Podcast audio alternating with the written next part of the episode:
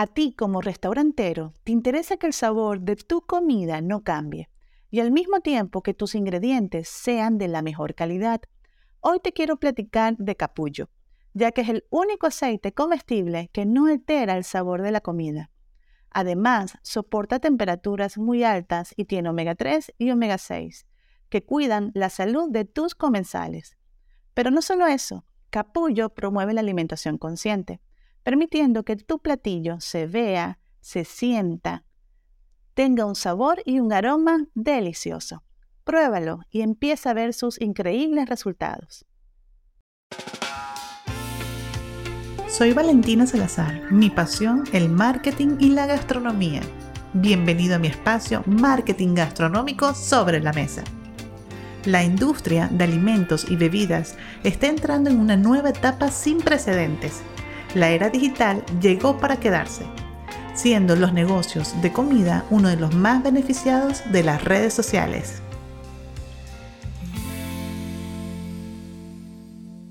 Bienvenida a este nuevo episodio. En esta oportunidad estoy súper mega contenta aquí, súper chévere, porque tengo de invitado a un escritor, artista plástico y se formó de manera autodidacta como cocinero. Su cocina es su laboratorio, el chef Adrián Herrera. Bienvenida, chef. Bueno, ¿con qué quieres empezar? Bueno, aquí de verdad sí, eh, después de tanto tiempo aquí en Monterrey, cuando llegué y empecé con el tema de gastronomía, sí me llamaba mucho la atención cuando puso su restaurante en Centrito Valle, después la Fonda San Francisco, que desde que inició iba. Y me llamaba mucho la atención que yo lo veía, wow, un personaje así todo fuerte, duro. Y cuando estoy leyendo su libro y veo la portada de ese corazón, es un hombre de, un corazón gigante. Una persona que es escritor y comparte su historia, comparte tips para que otras personas lo lean y a lo mejor tomen acción, wow, mis respetos, la verdad. Se puede ver una persona muy dura, pero sí lo, lo veo como una persona que tiene su corazoncito de pollo. No soy capaz de matar una mosca. hay algo de eso, pero no, para... Sí hay, sí hay. sí tiene su corazoncito de pollo. Sí, pero también hay que ser un poquito como medio ojete en este medio para salir adelante, porque si no, no. No, y en el medio este de la gastronomía veo su libro, que su portada es tan así, tan fuerte, con ese corazón de sangre, pero cuando lo estoy leyendo veo que hay muchos puntos de cómo abrir un restaurante o cómo ser un cocinero Muchas veces hay personas que no se atreven, dicen que quiero estudiar gastronomía, pero es muy costoso, no me atrevo. Y aquí prácticamente es como si fuera un manual. Bueno, eh, no lo escribí pensando en un manual. Para los amigos que no lo sepan, eh, nos estamos refiriendo a mi último libro que se llama Corazón Demonio. Es un libro que recoge 20 años de experiencias dentro de la gastronomía, específicamente dentro de la restaurantería, que es donde yo estoy. Y son pequeños ensayos, remembranzas, eh, tips eh, ideas, bosquejos, eh, etcétera. Entonces, el libro está dividido en varios capítulos, en varias partes más bien. Y la primera parte, es, así se llama, abra un restaurante, ¿no? Y ese, estoy diciéndolo como muy cínicamente, como diciendo, es bien, o sea, que solamente hay que comprar un manual y en, un ratito ya estás ganando un millón y medio de pesos, ¿no? Al mes, y pues no es cierto.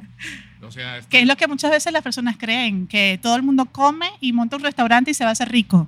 No, y eh, tengo amigos que están ya para jubilarse, que andan alrededor de los 60 años y llegan con su dinerito guardado de muchos años de trabajo, llegan con esta idea mega pendeja de, abrir un restaurante a los 60 años. digo, ustedes están chisqueados, no saben lo que están diciendo, guárdense el dinero, inviértanlo en otra cosa, eh, disfruten el poco tiempo de vida que les queda, o, mucho, no sé, y no se metan a abrir un restaurante a los 60 años. ¿Quién tiene la energía, la experiencia para hacer eso? Entonces, ni el joven que tiene la energía debería de hacerlo, muy joven. Yo lo hice a los 30 años. Ok. Yo, yo, estaba, yo todavía, ok. Pero imagínate un, chavito de 20, 22 años que dice, yo puedo con el mundo. Sí. No seas pendejo, niño. Este, mejor vete a, trabajar con alguien y para que veas el, sacrificio que hay que hacer para tener el restaurante. No para trabajar adentro de uno, para tenerlo, porque tú tienes que invertir mucho más tiempo que el empleado común ahí. ¿Sí? Inviertes tu dinero, inviertes todo lo que tienes, tienes que sacrificar tiempo para ver a tu familia. O sea, yo vi a mis hijos crecer a medias, ¿ok? Tanto por el restaurante como por el programa de, televisión Masterchef. Entonces imagínate que, los que creen que esto es un mundo de glamour y, romántico están muy pendejos, no tienen idea de lo que están diciendo. ¿eh? No lo es. Sabes cuándo entras, pero no sabes cuándo vas a salir. Y adicionalmente, este tema de tener un restaurante, muchas veces piensan de que como cocino rico lo puedo montar. No, yo tengo amigos que cocinan mejor que colegas míos que son restauranteros y son muy buenos y no son nada pendejos, no ponen su restaurante. Un ejemplo, eh, Gualberto Elizondo, que tú conoces el sí. Gualberto tiene una, una, mano muy, muy este, privilegiada para cocinar, pero no es pendejo. Él sabe que si pone un restaurante se muere en, seis meses, se infarta. O sea, es un negocio muy difícil y él ya lo ha visto. Sin embargo, nosotros nos aprovechamos de él porque lo invitamos a cocinar. Pero entonces, adicional a esto, eh, yo que estoy metida en el tema del emprendimiento, las personas que son muy apasionadas con su negocio, esto es netamente pasión. Tener un restaurante es una locura, pero va de la mano de la pasión. Son dos cosas, es pasión mezclado con demencia. ¿En qué momento de su vida usted dijo, bueno, ya quiero entrar en esta locura y no me voy a salir jamás? Bueno, eso de no me voy a salir jamás no lo puede decidir uno. ¿eh? Yo creo que en un momento ocurren las cosas, pero eh, creo que lo que me llevó a eso, la primera intención, la primera fuerza que me metió en esto fue el tema del laboratorio, fue el tema de la creatividad. Yo soy muy inquieto, yo tengo esta necesidad intrínseca de estar creando, ya sea con fotografía, con acuarela, artes plásticas en general, con cocina, con escritura, con lo que me pongas enfrente, yo te voy a generar algo, un contenido, una visión muy particular de las cosas, del mundo, ¿no? Entonces, eh, eso fue lo primero que me metió ahí. Lo segundo fue el poder. Es increíble cómo ya teniendo tu restaurante, yo nunca trabajé en ningún restaurante, pues unos taquitos duraban un año, fue una cosa terrible. En el libro viene, sí, pero no lo vuelvo a hacer. este, ¿Y qué pasó? Que eh, ya cuando empiezas a tener esto, te empiezas a llenar, a insuflar de un, una energía, es como sobrenatural, ¿no? Decir, wow, tengo una potencia increíble, puedo armar un restaurante, meter gente, darles de comer, hacerles tener una, una, una gran experiencia, este, que prueben lo que yo estoy haciendo, que prueben mi forma de ver el mundo, de, de, de, configurar el mundo a través de la cocina. Entonces hay una sensación de poder muy cabrona cuando lo haces de esa manera. No tienes idea, es una sensación que todavía me, me sigue. ¿no? Te llena como de adrenalina y eso es lo que te hace estar imparable. Totalmente. Es, la adrenalina está aquí al día por día. Entonces eso es, como una droga, no, no, te deja, no te suelta. Y adicionalmente a ese tema de que, ok, es una adrenalina que no lo puedes soltar, visualizas así, de que, bueno, yo cómo me veo en, en un mes, en dos meses, yo quiero lograr esto y lo voy a lograr porque lo estoy visualizando o de plano no. No, yo no, yo no soy ese tipo de persona. Yo lo que digo es, bueno, ahorita vamos a sacar este restaurante, vamos a hacer lo que, que evolucione, eh, que vaya mejorando, vamos a ver si le quito esto y le pongo aquello. O sea, tú tienes que vivir el restaurante porque al final es tu expresión, no es... Yo, eh, lo que pongo ahí es que hay varias maneras de hacer un restaurante. El, esquema típico del socio operador, el socio capitalista y el socio orgánico, que soy yo en este caso, que es el que pone el menú y pone el nombre y pone la, la, configuración interna, ¿no? Eh, pero en el otro, en la fonda, ese no, ahí yo soy el dueño. Mi mujer y yo somos los dueños y ahí hacemos lo que se nos pega nuestra chingada gana.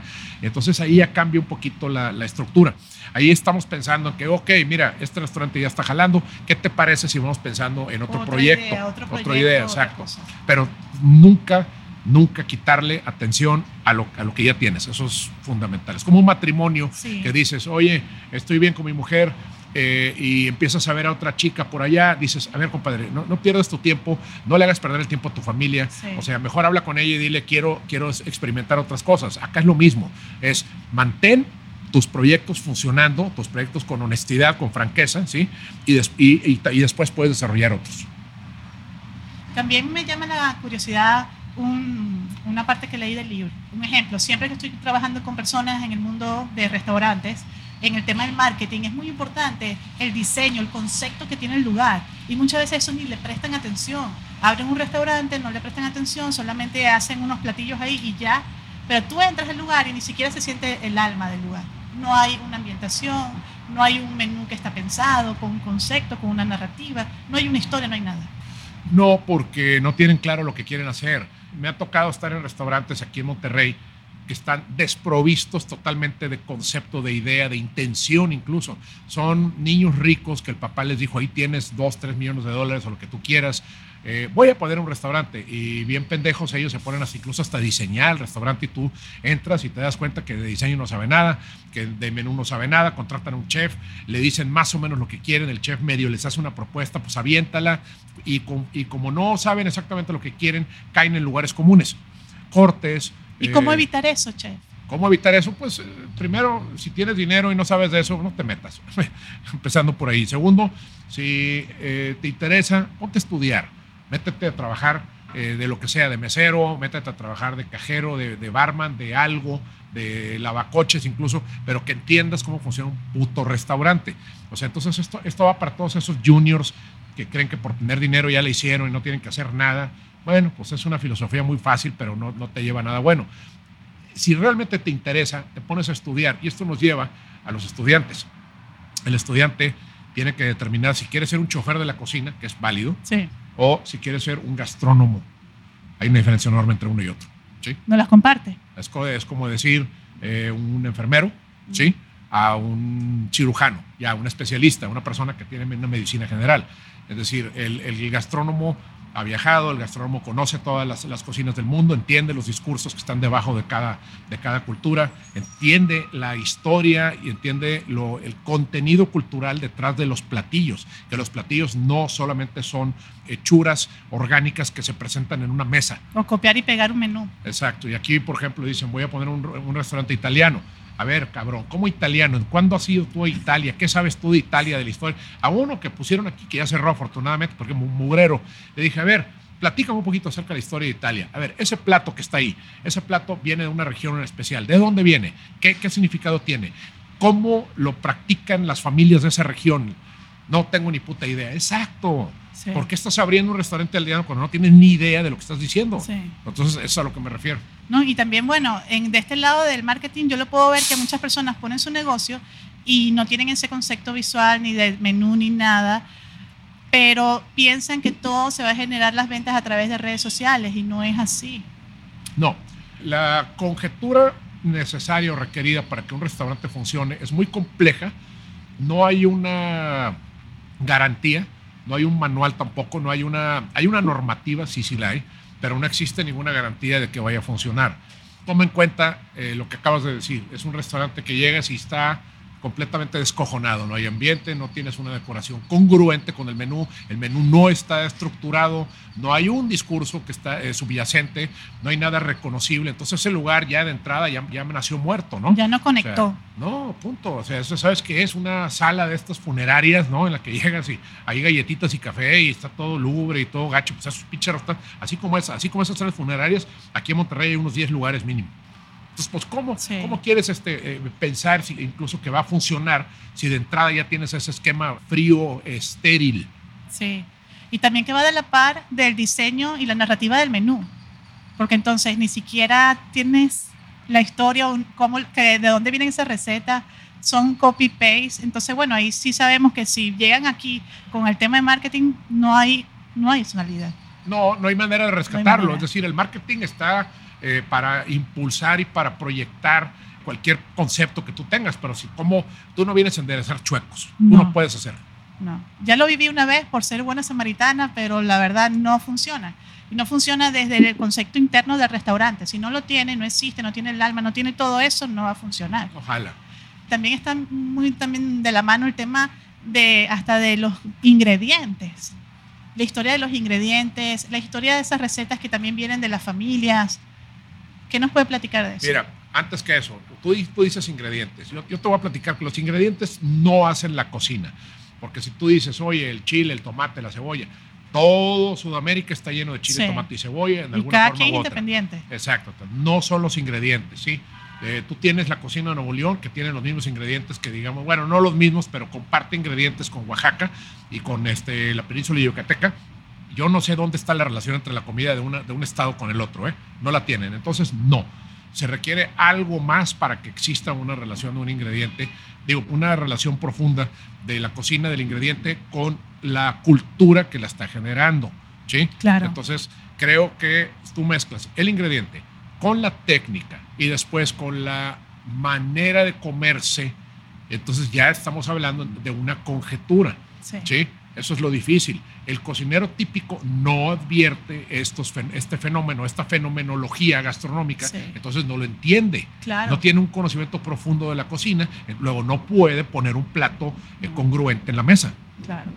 ¿no? Y, y, en mi caso, ejemplo, que yo vengo de Venezuela y tengo aquí ya 15 años, yo también veo que poco a poco ha habido hasta una evolución para la comida venezolana que llega aquí y se adapta al sitio, se adapta y hace las arepas con guisos mexicanos, le ponen el chicharrón, le ponen la salsa verde y también está súper delicioso, empieza a crearse como esa, esa subcultura aquí también. Bueno, pues es que hay algo que se llama, que hay un dicho que dice que a donde fueres haz lo que vieres. Sí. Mira, me preguntan que por qué soy tan eh, afín a la cocina china, te platico, mi familia es de Tampico, entonces allá hay mucho descendiente de chinos y eh, a mí me tocó eh, aprender la cocina de dos chinos allá, finalmente. Y fue la primera cocina que aprendí, fue de chinos viviendo en México. Entonces, por eso lo que yo hago es una cocina que está mezclada Claro. con mexicano con chino siempre, ¿no? Yo no podría poner un restaurante chino porque ni hablo chino, ni he estado allá, ni, ni, ni, ni entiendo la, la, cultura desde ese punto de vista. Pero eso es lo que voy. Yo hice lo mismo que están haciendo venezolanos o colombianos o Sí. panameños o lo que tú quieras, ¿no? Sí. Mezclar. De verdad, a mí uno de, mi- de mis sueños que me encantaría ser chef es que cuando es el Día Internacional de la Arepa, hacer un evento aquí con diferentes personalidades. Me encantaría que usted esté y rellene una arepa con un guiso de usted. No, pues ya está. Imagínate que tengo un egg roll, un egg roll de chicharrón en salsa verde en, en la fonda. Pues es eso, ¿no? O sea, pues el egg roll es típico chino y de hecho trae una salsita y trae una verdura encurtida eh, que aprendí de un cocinero de, de, de Chengdu, de Sichuan. Wow, Sí. la descripción ya me dio hambre. Pues no, ese, ese no, lo has plat- no lo has probado, ese plato en la fonda. El rollito. Sí, sí, sí lo probé. pues es ese, Ah, pues está es demasiado bueno. Chino-mexicano, Sí, sí, 100%. sí, sí. ¿no? Y, y adicionalmente, chef, eh, escuchando diferentes episodios de que lo han entrevistado y en su podcast también, usted mencionaba uno que hablaba sobre mucho texto.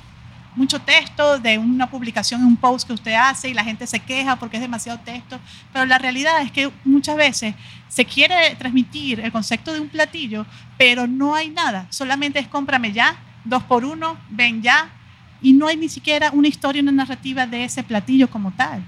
No hay un interés. No hay eh, interés. Porque todo está ahorita, la mercadotecnia está eh, enfocada hacia un consumo inmediato y reflexivo totalmente. eh, un consumo que tiende a beneficiar solamente la parte económica, no la parte cultural, no la parte del significado. Ese es el gran problema que tenemos ahorita, tanto tú como yo. 100%. También, como le mencionaba antes, sé que también hay un público para eso y que a lo mejor eh, sí tenemos que hacer la descripción y es muy atractivo poner toda esa descripción del platillo y sí va a haber gente que lo lee.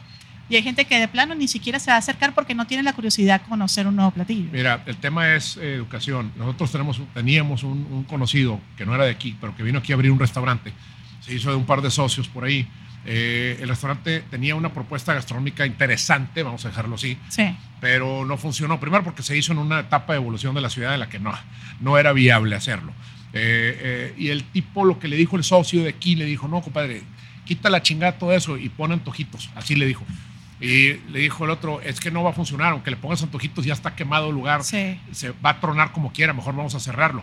No, que va, va a funcionar, meta antojitos. Entonces metieron antojitos y les fue peor todavía, porque eran antojitos dentro de, una, de un caparazón como muy elegante, entonces no, no, no encajaba. Entonces eh, eso, de que ya no, ya, ya, ya no jaló, ya. No, no trates de, de- de enderezar un negocio que ya no, no funcionó porque el discurso original no se vendió. Punto. También está el tema, eh, como le mencionaba, de que siempre estoy rodeada de emprendedores. Entonces muchos que me contactan y me dicen, no, mira, yo tengo mi negocio desde mi cochera o tengo mi negocio pequeño ya tengo otra sucursal y otra sucursal, voy, voy trabajando y echándole ganas. No soy cocinero, no tengo los estudios, pero le tengo las ganas. Pero me siento menos porque no estudié gastronomía en la carrera. Bueno, el tema es este. Yo estuve casi cuatro años encerrado en mi casa estudiando. O sea, yo, porque yo, yo venía de una escuela de medicina, estuve dos años en la facultad. Entonces yo tengo la disciplina de, de comprar un libro, sentarme, hacer mis anotaciones, hacer mis prácticas, hacer, seguir una metodología, ¿sí? No todo el mundo lo tiene, no todo el mundo sabe que debe hacer las cosas de cierta manera. Ese es el gran problema. Y los que tienen las ganas y los que tienen el ímpetu no lo hacen porque no, les, no los han capacitado. Esa es la realidad. Si, si alguien viene y les dice, mira, hay un modelo que puedes seguir que es este y que te garantiza que después de seis meses o de un año de estar chinguele y chinguele y chinguele, tu nivel de restaurantería va, va a elevar, va a mejorar. No lo hacen porque no saben cómo. No No, es, no es porque no tengan la capacidad, es porque pues, simplemente creen que la cocina se limita a servir un platillo, nada más. Y vamos allá. Y va muchísimo más allá porque ya es como que ponerse la otra, el otro sombrero y es como que el sombrero de, de negocio, de empresario, de administrador, de contador. Perdón, pero de en este negocio, si, si te quieres quedar cocinando, hazle como todos nuestros amigos que dicen, yo ni de pedo me voy a meter en esa chingadera, me quedo cocinando en mi casa para mis amigos, les va muy bien, ¿sí? Son unos genios para la cocina, pero no se meten en, en- en el argüende administrativo, en el, en el argüende del negocio propiamente, ¿sí? O se ponen a vender guisos en su casa y les va bien. O sea, hay- mira, modelos Hay hay, de todo, muchos, hay hay, eh, que escojan el que más les conviene. Pero sí se puede que tener su negocio de comida a pesar de que no estudiaste la carrera, pero el tema es que no vas a la deriva, tienes que capacitarte. Ah, claro, Sí. a ver, a ver, a ver. Eh, Somos 7 mil millones de seres humanos en el planeta, hay menos oportunidades, hay crisis ahorita internacionales, hay desabasto de agua en esta ciudad, eh, hay un problema político, un político económico grave en el país. O sea, siempre va a haber una adversidad contra la cual debemos de luchar. Entonces, o nos adaptamos a eso, o simplemente, pues, ponte a recoger hojas secas en la plaza, ¿verdad? A ver cómo te va. Está cabrón. Al final siempre es cien- es 100% trabajo constante. Es trabajo, Es trabajo y es, constante. es, eh, autoeducación.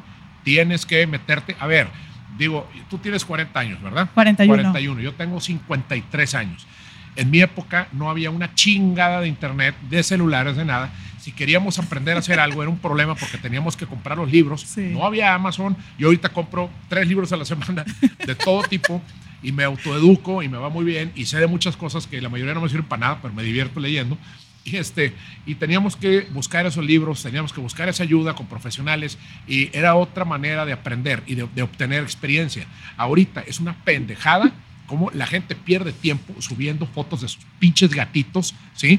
Y fotos de selfies, que yo todavía no entiendo la lógica del selfie, que subes una de vez en cuando está bien, pero se la pasan así como narciso, poniendo selfies todo el día, que dijeras, oye, le pagan a este pendejo por hacer eso, güey, ¿cómo? Entonces, ¿cómo es posible, cómo es posible que no aproveches el torrente de información y de conocimiento y de cursos gratuitos que hay y de videos en YouTube para entrenarte y para ser chingón y estás perdiendo tu tiempo en pendejadas? No hay excusa. No hay excusa, es increíble. Y adicionalmente, eh, sí siento por experiencia propia que si tú quieres tener tu propio negocio, tú tienes que trabajar en tu autoestima y que te valga madre lo que diga la gente. Así, la primera vez que yo salí chef a dar una conferencia en una escuela, yo dije, bueno, este es mi propósito de vida, esto me gusta, yo voy a ir a las escuelas a dar conferencias gratis.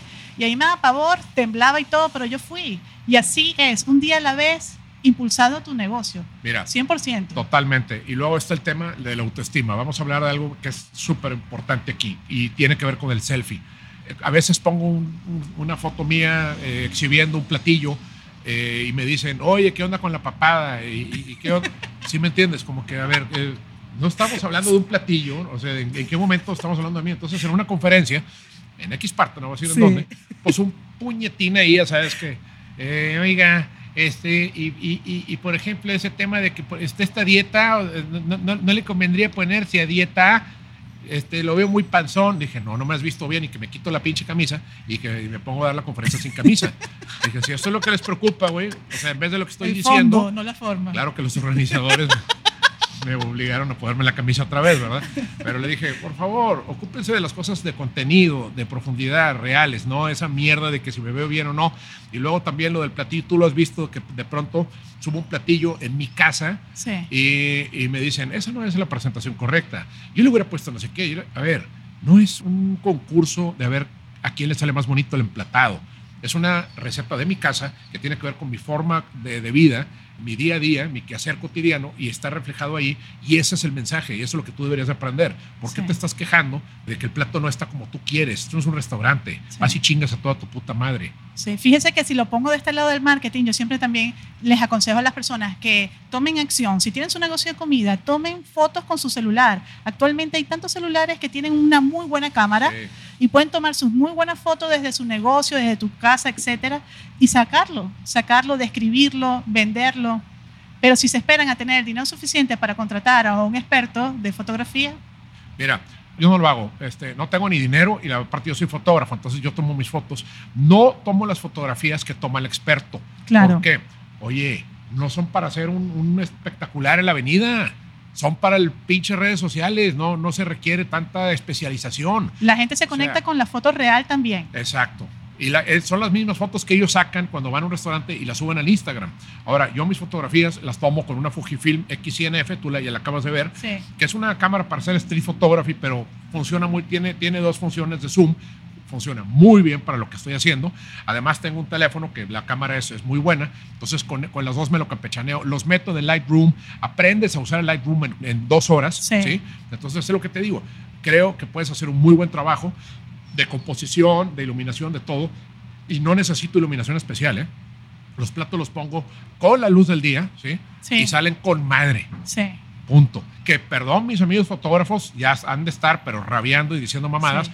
pero para lo que pero que hay para estamos todo, hablando, hay sí, para todo. También es válido los fotógrafos profesionales en, en ciertos Claro momentos. que es válido. pero el que no tiene y quiere, y quiere iniciar su negocio y lo tiene desde su casa, tome foto con el celular. Mira, eh, yo acabo, de, yo acabo de publicar el menú nuevo de la fonda, no sé Sí si lo vi, sí si lo vi. viste. Y el comentario de mucha gente es, oye, tú las tomaste, ¿verdad? Y dije, sí, están tomadas no chileramente, pero con ese aire que tú mencionas de Sí. lo saqué con el celular de la mejor manera que a mí me pareció y eso está teniendo un efecto. La gente está identificándose con la fotografía, con Sí. el tono que Sí. está manifestando la foto. Sí. Y también es importante muchas veces hasta salir la persona. Yo recuerdo que antes de Masterchef usted salía en las redes. Así, se quitarse el pe- el- la pena y salir en las redes sociales, compartir a qué se dedican, compartir su platillo, su pasión por la comida, por lo que hacen. Además, una cosa, el- yo lo que hago es compartir las recetas, los procedimientos, los secretos, la historia. O sea, yo estoy compartiendo toda la literatura que está detrás de mis platillos. Ahí está un libro, eh, tengo mi propia editorial, tú lo sabes. Sí. Vienen, vienen ya dos libros de, de recetas, un libro familiar y otro libro de, pues, de todo el tiempo que llevo haciendo esta chingadera, ¿no? Entonces, creo que si aprendemos a compartir lo que hemos hecho, vamos a enriquecer a otras personas que sí están en ese camino o que quieren seguir ese camino. Sí. Sí. No, 100%, chef. De verdad estoy aquí súper emocionada, súper feliz por haber compartido este momento con usted. Y bueno, de verdad yo sé, como le dije al principio, que muchas veces lo pueden ver como que, ay, que el chef es demasiado mamón, así odioso, pero yo me acuerdo que cuando yo entré a la fonda a comer, usted siempre tiene una sonrisa y, sa- saluda a las personas, tiene amabilidad, es bien pana como dicen en Venezuela y yo digo que usted tiene su corazoncito de pollo como lo veo en Me, el me libro. caga sonreír. Eso se lo aprendió mi papá, ¿no? Que, este, que decía... eh, Usted sonríe a través de sus platillos. Ah, no, sí, pero yo 100%. físicamente no, porque me decían, este, eh, sonríe, decía mi papá, pero ¿por qué? O sea, no, no vas a sonreír. El de la foto, ¿no? Yo una vez me peleé con un fotógrafo de un periódico, estábamos en, pues creo que en Tampico o en Cancún, ¿no? Estábamos en Cancún y era un evento así como muy importante y entonces estábamos todos los cocineros y yo, pues, no, yo, yo estaba con mi cubita, ¿no? Tranquilo, así sin pedos y luego, este, to- y el tipo se para y dice, chef, por favor, ¿puede sonreír? Le dije, no. ¿Podría decirles a los demás que borren esa estúpida sonrisa de su cara? Pero yo emputado, ¿no? O sea, que ¿por qué voy a, por qué voy a sonreír? ¿En qué te afecta que esté un cabrón en su pedo pensando en otra cosa y que no está sonriendo? O sea, vamos a, eh, homogeneizar eh, las reacciones, vamos a homogeneizar el paladar, ahora sí, y todo tiene que ser de acuerdo a una normativa como absoluta, absurda, eh, obsoleta. No, la, la- la expresividad humana es muy cambiante, es muy este, al- alterada, ¿no? Entonces yo creo que debemos de aceptar eso y de apreciarlo. 100%. Sonría, que sonría tu chingada madre. Yo sé que uh, usted sonríe internamente cuando ve el plato limpio al final de un Yo te comensal. voy a decir una cosa, mi, mi tía, mi tía María Luisa, mi tía Lulú Herrera, que es cronista, que es historiador y que, y que le voy a presentar un libro, Sí. un día me dijo, estábamos tomando allá en Tampico y me dijo, yo ya descubrí una cosa, le dijo, ¿qué? Tú no te ríes, tú te burlas. Es tu, fan- tu manera. Tenía toda la razón. Saludo a mi tía Lulú, por cierto. Tiene 91 años, imagínate. Saludos, tía Lulu. Sí. Bueno, ¿y dónde podemos conseguir sus libros, chef? Que Mira. yo puse el libro en mi, en mi estado de WhatsApp, la portada, y me preguntaban, ¿dónde lo puedo comprar? ¿Dónde lo puedo comprar? Después pues, puse, puse otra foto de Abre el Restaurante y la gente también, ¿de quién es ese libro? sí. ¿Dónde lo puede conseguir? Ahorita tengo un problema de que no, yo soy el, el que hace el libro, entonces eh, yo no lo vendo, yo no- está cabrón, yo, yo no sé cómo, ya, ya, ya le pedí ayuda a un amigo que dijo, oye, por favor, yo no sé cómo hacer esto. Lo tenemos en el péndulo, Lo puedes comprar en línea, el péndulo tanto en el website directo como en la página de Mercado Libre de ellos, y lo tengo en el Fondo de Cultura Económica. Eh, este libro en particular creo que todavía no lo tengo en electrónico, Pero, por ejemplo, el del, el, el del Cromañón y otras fábulas, que eso ya es literatura, es microcuento, y el de Púdrete en el infierno, eso sí los tengo en Kindle. El de Púdrete en el infierno, a nuestros amigos que son muy religiosos, le, les va a encantar. ¿Eh? Porque lo más probable es de que dejen de ser religiosos después de leerlo. es que aquí tenemos un buen amigo que Sí. eh, cree en Dios y es muy devoto. Y qué bueno, qué bueno. Porque prefiero, prefiero un devoto que esos pinches miserables eh, ateos que andan por ahí. Pero bueno.